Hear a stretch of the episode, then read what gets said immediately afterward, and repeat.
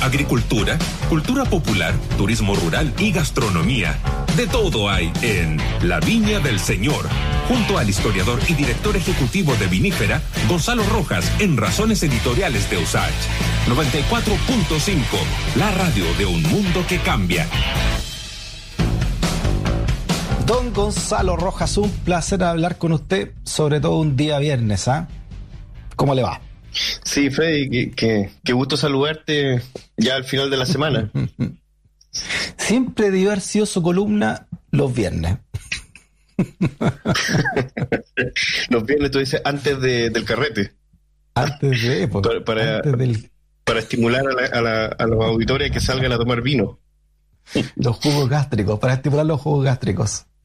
Los jugos Quizás se terminaría transformando en, un, en una sección de tips para, para salir de copas. Oye, eh, vamos a hablar de una columna, la más reciente de ustedes, de vinifera.cl, que tiene un título bien em, especial, bien sugerente, escrita por Cristina Núñez, La química del vino y la percepción sensorial. ¿En qué consiste esta columna primero y quién es Cristina Núñez quien escribe esto? Así es. Bueno, Cristina Núñez es una química farmacéutica que ya tiene una, larga trayectoria, no específicamente en el vino, sino que en la farmacología y específicamente en la farmacogenética.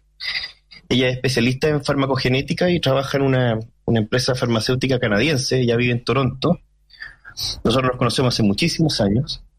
y, y da la casualidad que ella es una gran aficionada al vino y a partir de esto, en nuestras conversaciones empezó a surgir eh, una serie de preguntas sobre la química del vino, que es un, un elemento o una dimensión bastante desconocida para nosotros, digamos, los que no somos químicos. O sea, el, conocimiento específico que hay en torno a la química del vino, yo te diría que reside en un 99,9% en, en la alta academia.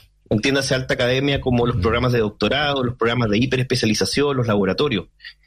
Pero fuera de ese mundo, que es un mundo muy reducido, a veces ni siquiera los enólogos, que no tienen más que uno o dos cursos de química en, su carrera, eh, y mucho menos los sommeliers, los chefs, y todo el conjunto variopinto de profesionales que nos dedicamos al, al sector vitivinícola, manejamos, manejamos esos conocimientos.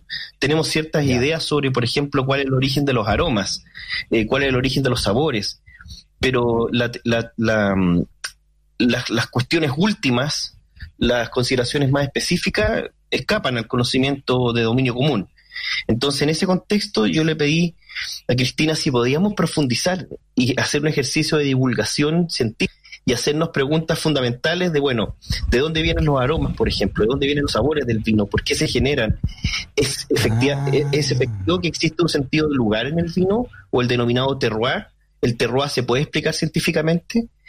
Y la verdad es que llevamos seis meses trabajando en este artículo, que se nos pasaron volando en, en muchas reuniones editoriales, a veces hasta largas horas de la noche pero finalmente vio la luz el, lunes pasado y es, un, un, artículo que nos tiene muy contentos y que ha generado harto interés y harta repercusión en la industria.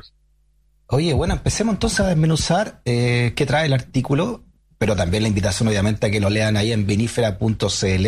¿Por qué ha causado tanto impacto? Tú me contabas también, es uno de los artículos que más comentarios ha recibido de los que ustedes han publicado ahí en Vinífera. Claro, nosotros eh, generalmente cuando los artículos son muy técnicos, los enviamos a un, grupo de profesionales que, nos ayudan, una especie como de comité científico. En este caso, este artículo se envió a cuatro doctores, tanto en química como en agronomía, eh, que lo revisaron, hicieron una serie de observaciones antes que se publicara. Y, una vez publicado lo enviamos a la Asociación de Enólogos, a, a la gente en general, a las escuelas del vino, y ya ha tenido mucha repercusión, yo te diría que básicamente por dos cosas, que son los elementos centrales que analiza el artículo.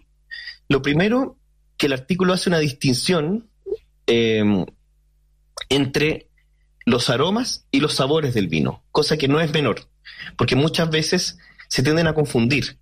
A veces la mm. gente tiende a pensar que un vino puede tener sabor a arándano, por ejemplo, y en realidad un vino tiene aroma a arándano. Y ya voy a explicar un poquito de qué mm. se trata eso.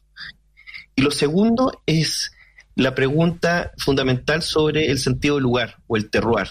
¿Se puede explicar el terroir desde el punto de vista químico? ¿Se puede explicar químicamente que un vino, por ejemplo, que está plantado, eh, perdón, una, una, una uva que es producto de una planta que está en la cordillera o que está plantada en el desierto o que está plantada en las planicies litorales del, Océano Pacífico, tiene características distintas, desarrolla aromas distintos. Entonces, esas preguntas que se hace el artículo y que logra resolver desde el punto de vista químico con la evidencia científica, aquí se revisaron eh, más de una docena de papers académicos que están publicados en los últimos dos años, eh, y logra responder esas, esas preguntas y entregar una explicación convincente. Oye, espérate, espérate, son preguntas fundamentales, como el génesis del vino, estas preguntas, ¿no?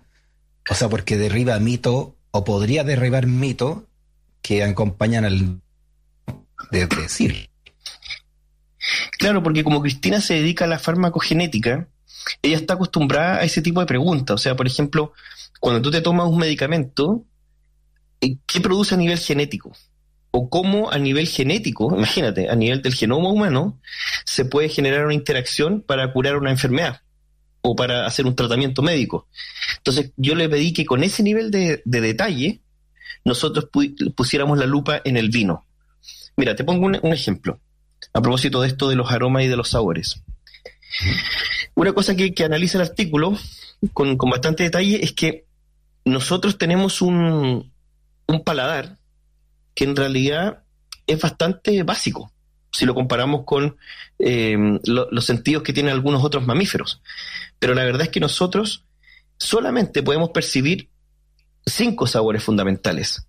El dulce, el salado, el ácido, el amargo y el denominado quinto sabor o sabor sápido, o sabor umami, como a veces también se le denomina, que eh, se parece mucho al salado, pero que en realidad es un sabor bastante especial que está presente en algunos elementos de la naturaleza muy puntuales, por ejemplo la salsa de soya, en la clara de huevo, en el, en el ajinomoto que ocupan los peruanos en la gastronomía, y que tiende a, potenciarse en contacto con los otros sabores y se, se, percibe en el centro de la lengua que es un, un sabor como entre, entre salado y, mineral y metálico.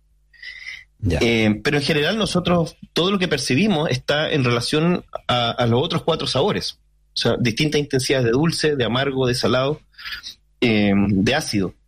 Por lo tanto, cuando nosotros tomamos un vino, en general lo que percibimos en nuestro paladar es un determinado equilibrio de esos cuatro o de esos cinco sabores fundamentales. Eh, lo que no, no hace gran cosa en nuestra percepción sensorial.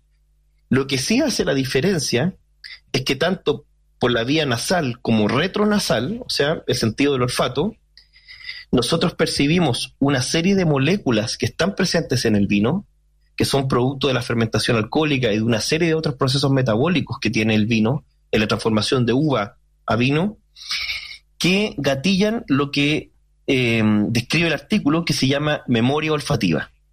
Y ahí está el kit del asunto, ahí está el meollo de la cuestión. ¿Qué quiere decir eso? Que, por ejemplo, cuando tú hueles un chardonnay y sientes que se parece al olor de la piña o al olor del durazno o del damasco, es porque tu, sentido del olfato está reconociendo la presencia de esa molécula, que es la misma mm. molécula que tiene la fructosa de la piña o la fructosa del durazno, que también lo tiene la fructosa de la uva, se em, transforma a través del proceso metabólico de la fermentación alcohólica está presente en el, en el, en el alcohol, está presente en, el, en el producto resultante, que es el vino, y tu cerebro la reconoce y la identifica. Y dice, ah, esto yo lo conozco, esto huele a piña. Perdón, este, es que pasa que también hay otros estudios que señalan que el olfato es, el, es la sensación o, o por lo menos eh, la capacidad que tiene el ser humano que más le evoca la nostalgia, ¿no? Es lo que más se te queda grabado como percepción, ¿no? O de los, nuestros sentidos. Por lo tanto, deja ver si te, si te entiendo. Lo que en el fondo hace uno es que relaciona algún olor característico del vino con un recuerdo tuyo o a lo que a ti te puede evocar personalmente. Dicho olor, ¿no? exactamente, exactamente. Por ahí va. O sea, olfativamente nosotros tenemos una máquina olfativa que es nuestra percepción organoléptica, que es básicamente nuestro sentido del, del sabor y del gusto, percibe moléculas.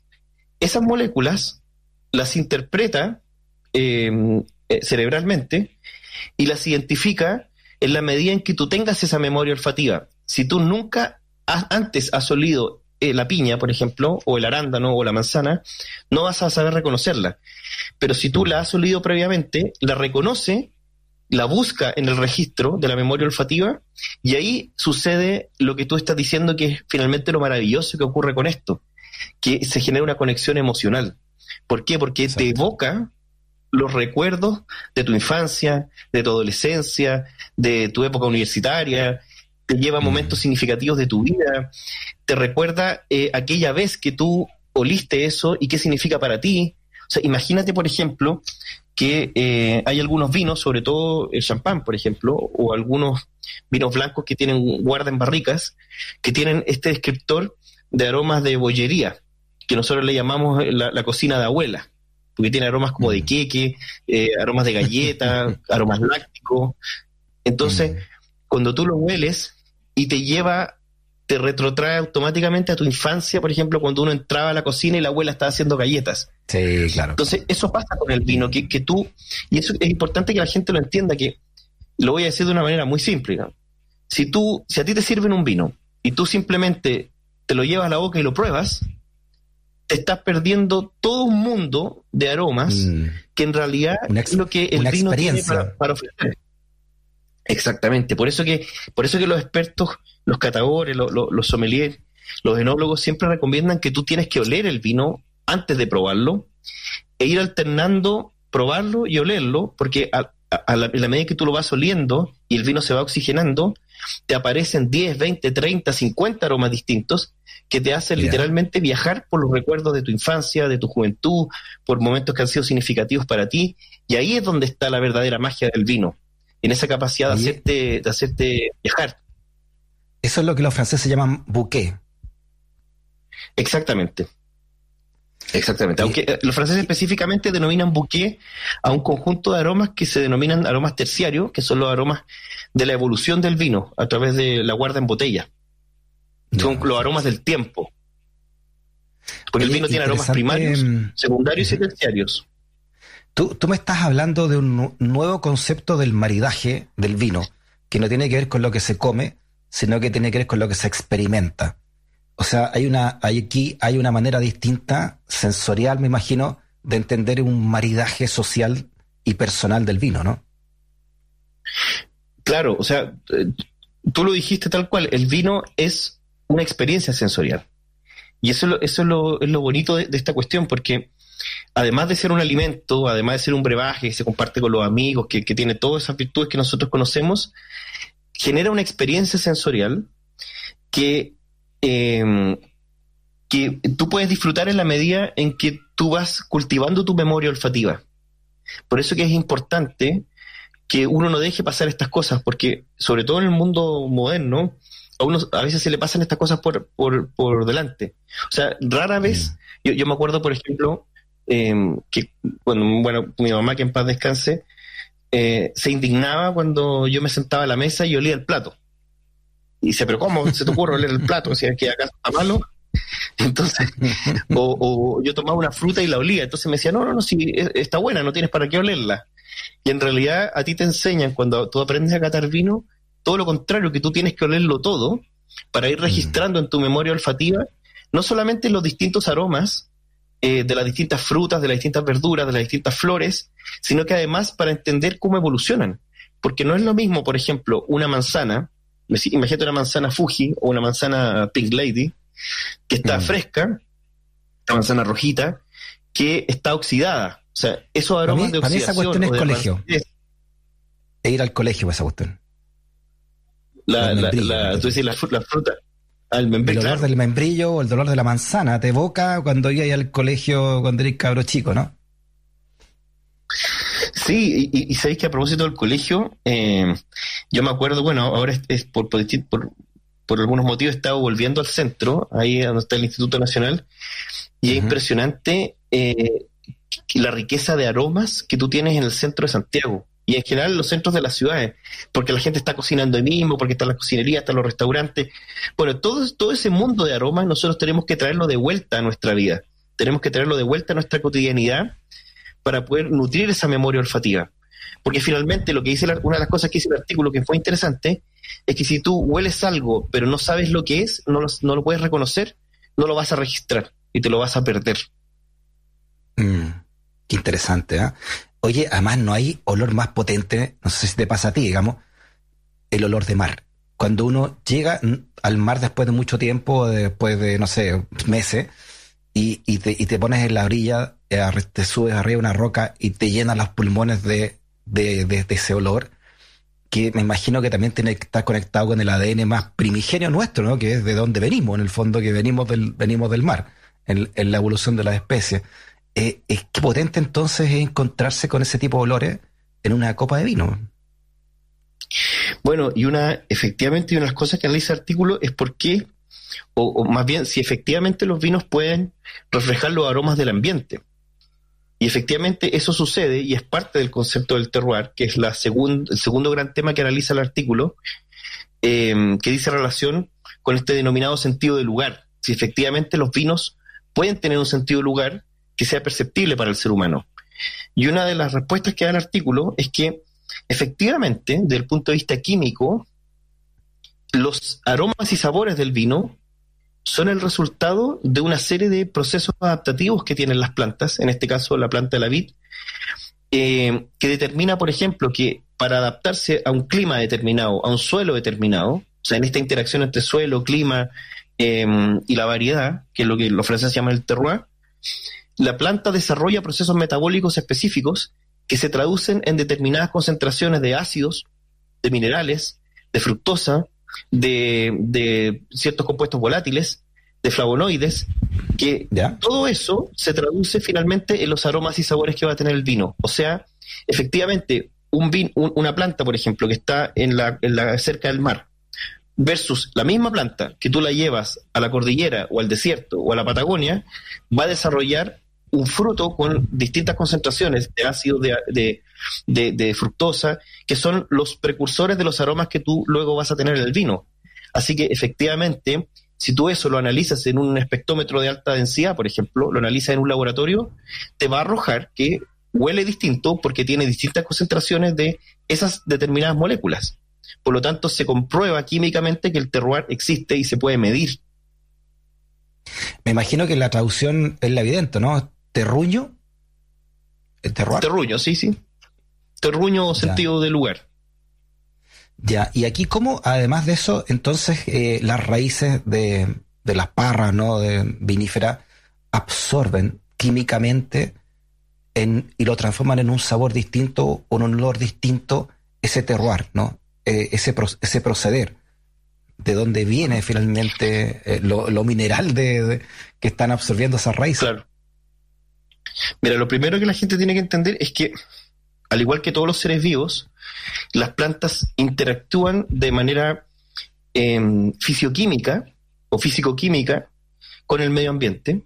Y eso se traduce en una serie de procesos metabólicos. Por ejemplo, las raíces interactúan con distintos procesos fisiológicos e interacciones químicas con la mineralidad del suelo, con la disponibilidad de nutrientes, con la disponibilidad de agua. De tal forma que lo que tú obtienes luego el fruto, es una especie como de, como de pack, es un, es un pack donde viene concentrado todo lo que después va a estar en el vino. Pensemos que el vino se hace de uva, valga la redundancia, y finalmente la uva es un grano. Y ese grano tiene cuatro componentes básicos que son los que nosotros vamos a utilizar para hacer un vino. Tiene la piel, donde están básicamente eh, aromas y color. Eh, tiene la pepa, donde están las sustancias amargas, que son básicamente los taninos. Tiene la pulpa, que es donde están los azúcares naturales, que finalmente se van a transformar en el alcohol y en una serie de nuevos aromas, que son los aromas descriptivos primarios. Y tiene el agua biológica, que no es cualquier agua, sino que es el agua que la planta tomó del suelo, la hace transitar por todo su sistema vascular, la lleva a las hojas y la lleva al fruto. Y esa agua es la que tiene los ácidos que sintetiza la planta para proteger al fruto para protegerse del medio ambiente y tiene los minerales que toma del suelo. O sea, que un vino, por ejemplo, mm. tenga cierta presencia de cobre, de hierro, de zinc, que lo tiene, y que nosotros lo percibimos en el paladar, es porque la planta lo toma del suelo y lo lleva al fruto. Por lo tanto, en ese fruto, una vez que tú lo exprimes y separas estos cuatro componentes, la piel, la pepa, la pulpa y el agua, y se hace la maceración prefermentativa. Antes del vino, todo esto se va mezclando y es lo que da resultado al mosto. Ese mosto fermenta y se transforma en la solución hidroalcohólica que nosotros llamamos vino, pero que ya tiene todos esos aromas y esos sabores de manera original. Solamente que se van remezclando, se van entrelazando a través de los procesos metabólicos de la fermentación alcohólica. Eh, no sé si tengo tiempo para otra pregunta más, me, dirá ya la jefa. ¿Cuánto me queda de entrevista?